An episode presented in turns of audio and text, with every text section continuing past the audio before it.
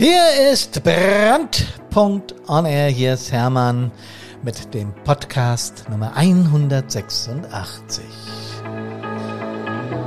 Ich freue mich wahnsinnig, dass ihr dabei seid und warum ich mich so sehr freue, erzähle ich euch gleich. Servus. Hallo und Gute!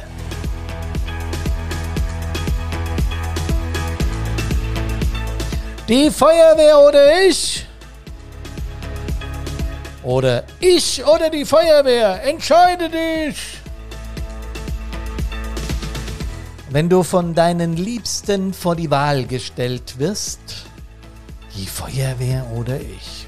Boah, habt ihr sowas schon mal gehört? Ein krasser Spruch, ne? Aber passiert.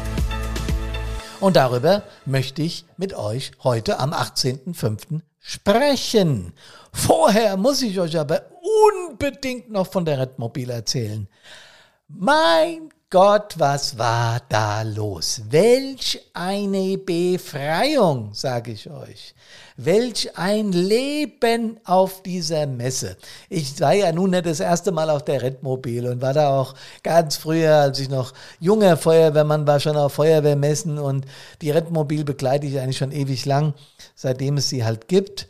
Und es ist immer was los, wenn so eine Messe ist, klar. Aber dieses Mal, das war, das war der reine Wahnsinn, was da abgegangen ist, ja.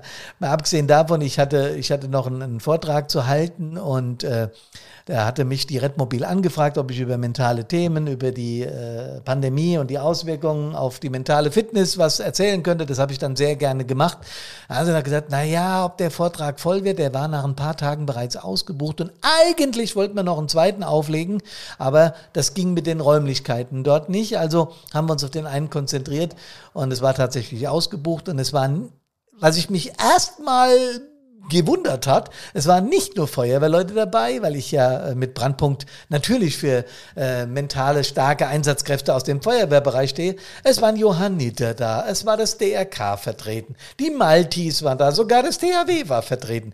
Und ich habe gedacht, oh, hoffentlich kannst du denen irgendetwas beibringen, irgendwas erzählen. Und ich sag's gleich von vornherein, es war der Hammer. Es war ein so gnadenlos genialer Austausch, dass ich immer noch völlig euphorisiert bin.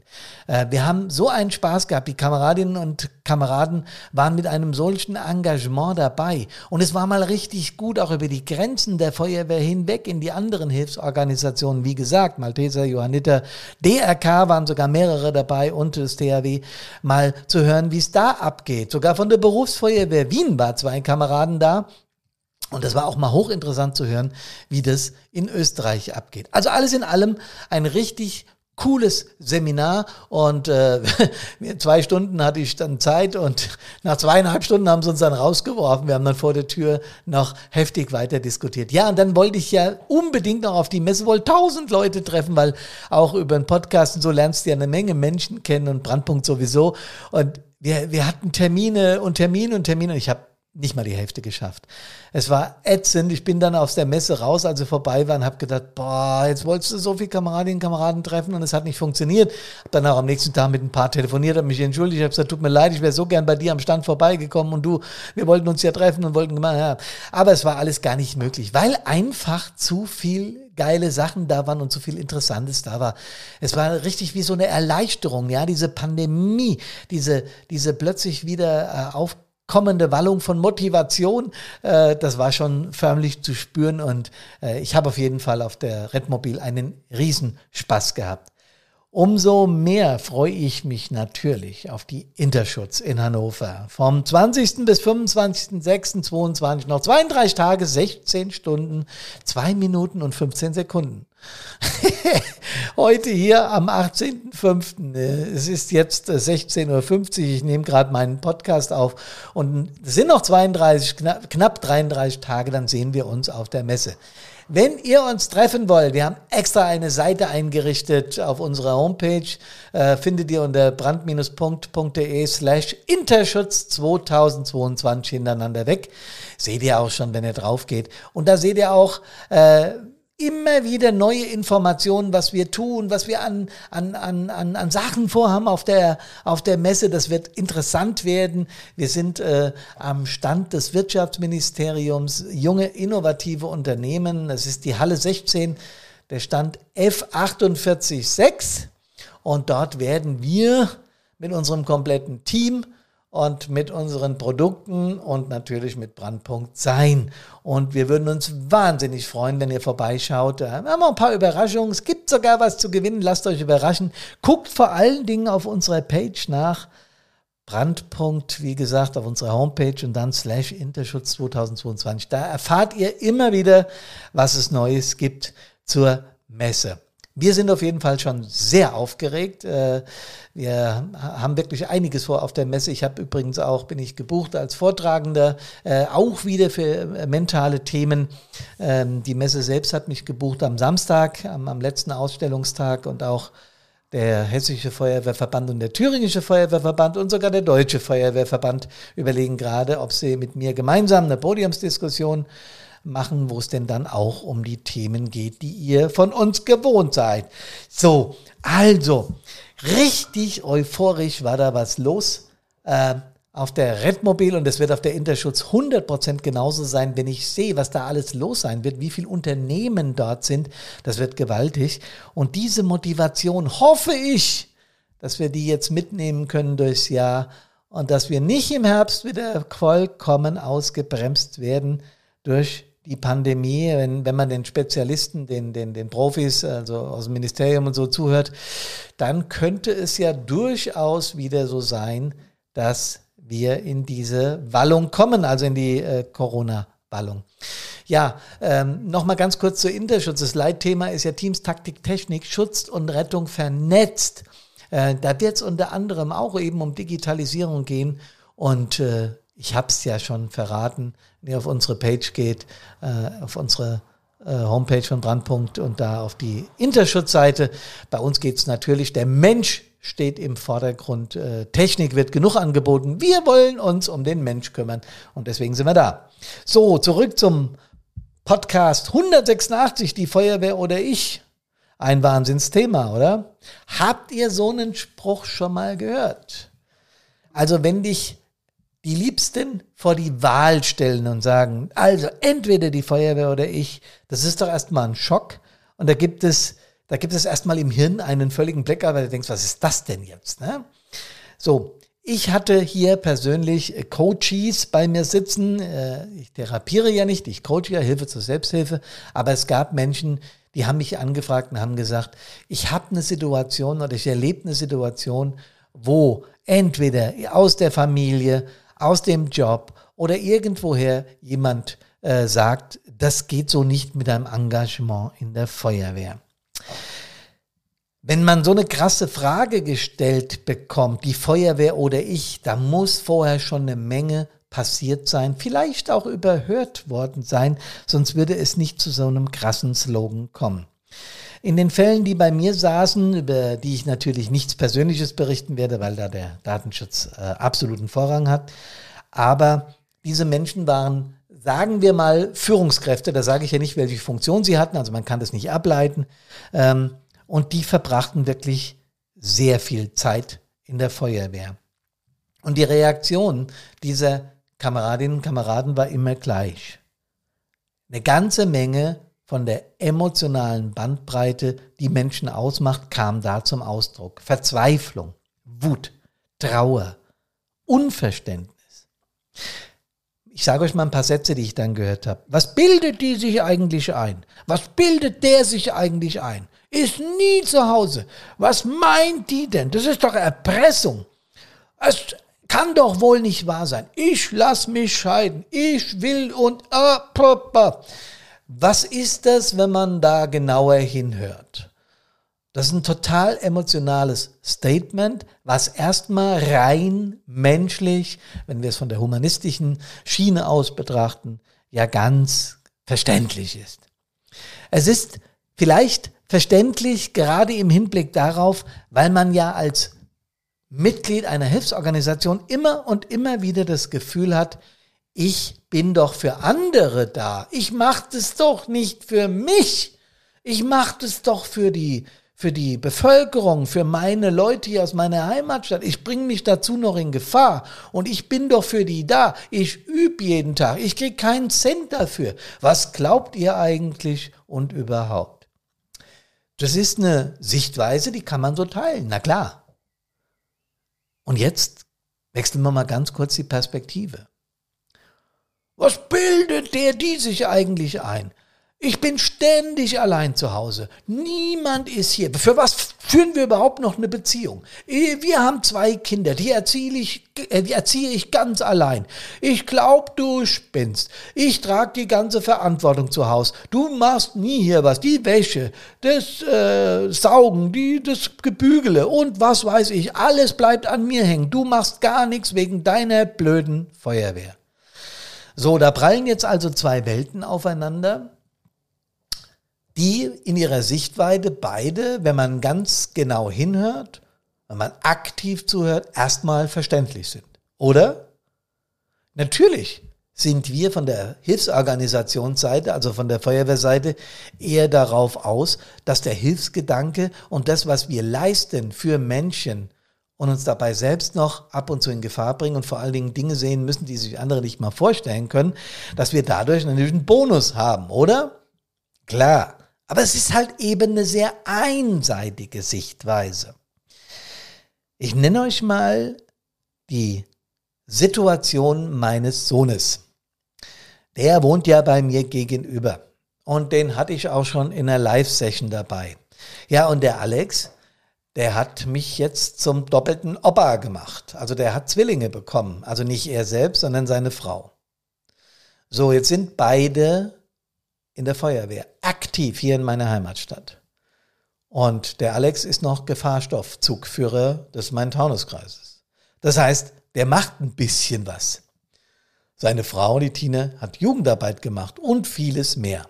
Ja, also da sind eine Menge an, an, an Diensten, die die beiden abgerissen haben, die jetzt plötzlich brach liegen. Denn eins könnt ihr euch auch vorstellen. Zwillinge das ist heftig. Ich darf manchmal babysittern und wenn zwei gleichzeitig da sind, also so kleine Würmchen, die sich dann wechselweise, sagen wir mal, animieren zu schreien, da ist das mit der Feuerwehr, mit dem Dienst erstmal vorbei. Weil wenn du einen ruhig hast, fängt der andere an. Das sind zwei Jungs. Ja, und äh, das ist schon heftig. Und äh, der Alex ist immer froh, wenn mal einer kommt, vorbeikommt und hilft. Ganz klar. Dann bleibt aber natürlich auch noch der Job nebenbei. Und dann bleibt eben halt auch noch die Partnerin, wenn du ständig mit zwei Babys zu tun hast. Ähm, ich habe es ja immer mit einem erlebt und das war schon heftig, aber mit zwei gleichzeitig, dann ist all das, was freiwillige Feuerwehrarbeit betrifft, zunächst mal passé. Ja, ist doch logisch, ne? Weil wenn du in so eine Situation kommst, musst du erstmal gucken, was ist denn jetzt wichtig? Es geht jetzt nicht so unbedingt darum, was hätte ich denn gerne und da müssen wir einen Schnitt machen, sondern es geht darum, was ist denn wichtig? Und zwei kleine Würmchen zu Hause? Tja, dass das wichtig ist, da müssen wir nicht drüber diskutieren. So, und jetzt ist plötzlich all das, das persönliche Engagement in der Feuerwehr liegt mal eine Zeit lang auf Eis.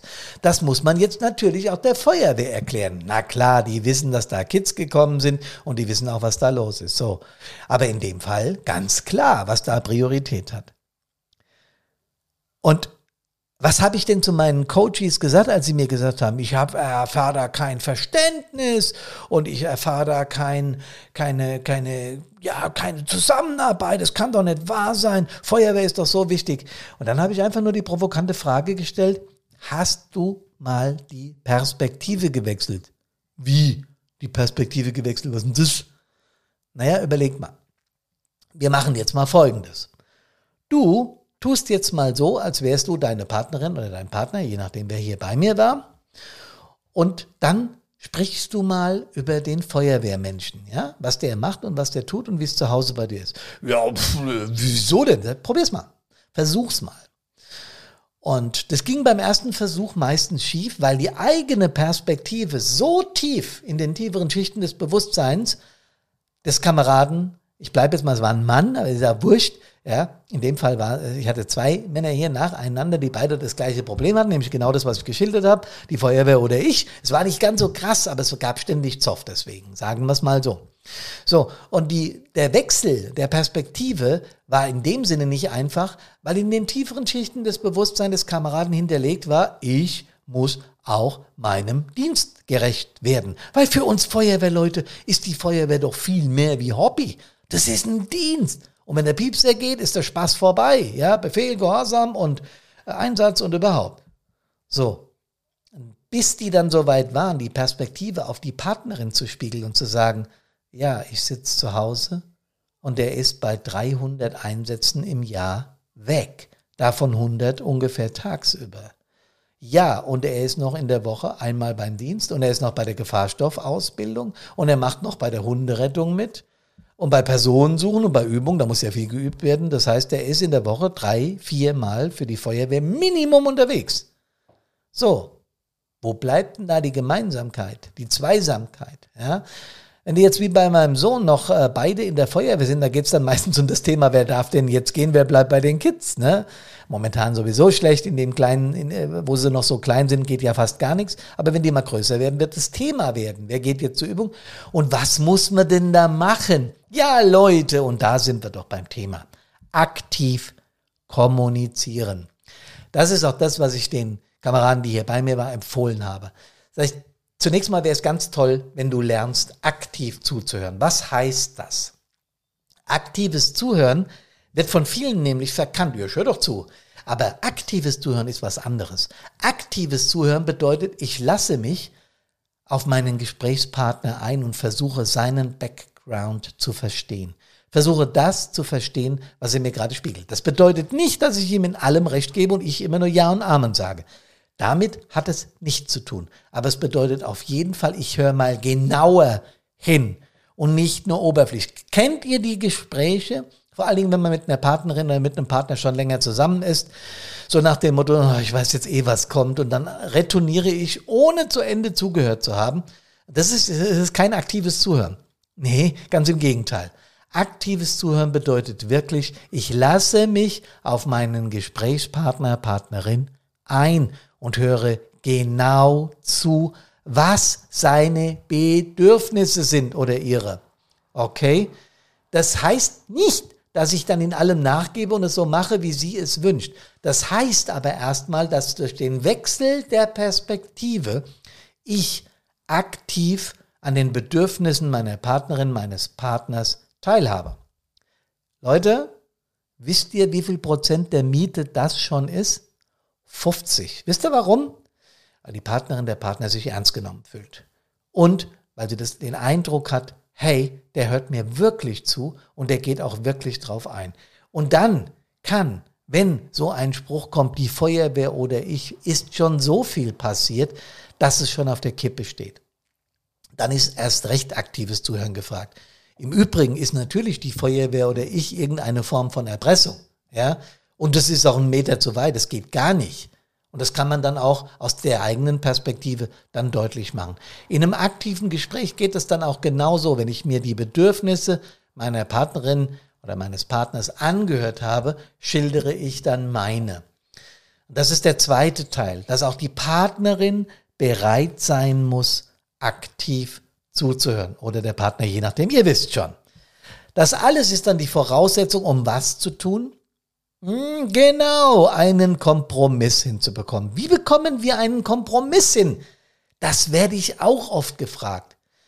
Ja, klar, der eine muss ein bisschen abgeben, der andere muss ein bisschen zugeben. Da gibt es auch einen uralten Kommunikationstrick, man begibt sich auf die sogenannte Metaebene. Das heißt, man schaut im Perspektivwechsel, hat man jetzt die eine Seite aktiv angehört, die andere Seite aktiv angehört und jetzt tritt man raus aus beiden Ansichten und versucht, in der Metaebene einen sogenannten Kompromiss zu zimmern. Und der kann nie bedeuten, die Feuerwehr oder ich, weil das ist kein Kompromiss mehr, das ist eine Drohung. Ja, also vor die Wahl stellen ist nicht. Das ist dann von der Partnerin oder vom Partner genauso falsch gewesen. Und wir haben dann auch, um, um das vorwegzunehmen, was bei den Gesprächen hier äh, beim aktiven Coaching rauskam, wir haben dann ein Gespräch zu dritt geführt, also Partnerin war dann dabei. Wir waren dann immer zu dritt und ich habe genau das dann gemacht. Wir haben uns dann auf die Metaebene begeben, begeben und haben einen Kompromiss gefunden. Kompromiss heißt aber immer, dass beide Seiten bereit sind, ab und zuzugeben. An der Stelle auch noch ein Hinweis, wenn es soweit ist, dass einer, das habe ich auch schon erlebt, hart bleibt in der Sache und sagt, nein, entweder oder, entweder oder, dann hat die Beziehung so oder so bereits einen Knacks. Und das habe ich dann auch sehr klar geäußert und habe gesagt, ich habe den Eindruck, dass das hier nur ein Symptom des Scheiterns der Beziehung ist. Ihr müsstet also mal tatsächlich therapeutisch daran. Ne? Ob die beiden das dann getan haben, das weiß ich nicht. Ich weiß aber eins. Ein Kompromiss kann immer zugunsten der Partnerschaft, der Familie oder was auch immer und der Feuerwehr ausgehen. Und das ist das, was wir erreichen wollen. Denn die Feuerwehr ist eine so geile, wichtige Hilfsorganisation, dass wir jeden einzelnen Kameradin und jeden einzelnen Kamerad brauchen. Kommt gesund aus allen Einsätzen wieder nach Hause und bleibt der Feuerwehr motiviert und treu zur Seite. Wünsche euch eine schöne Woche. Servus, hallo und Gute.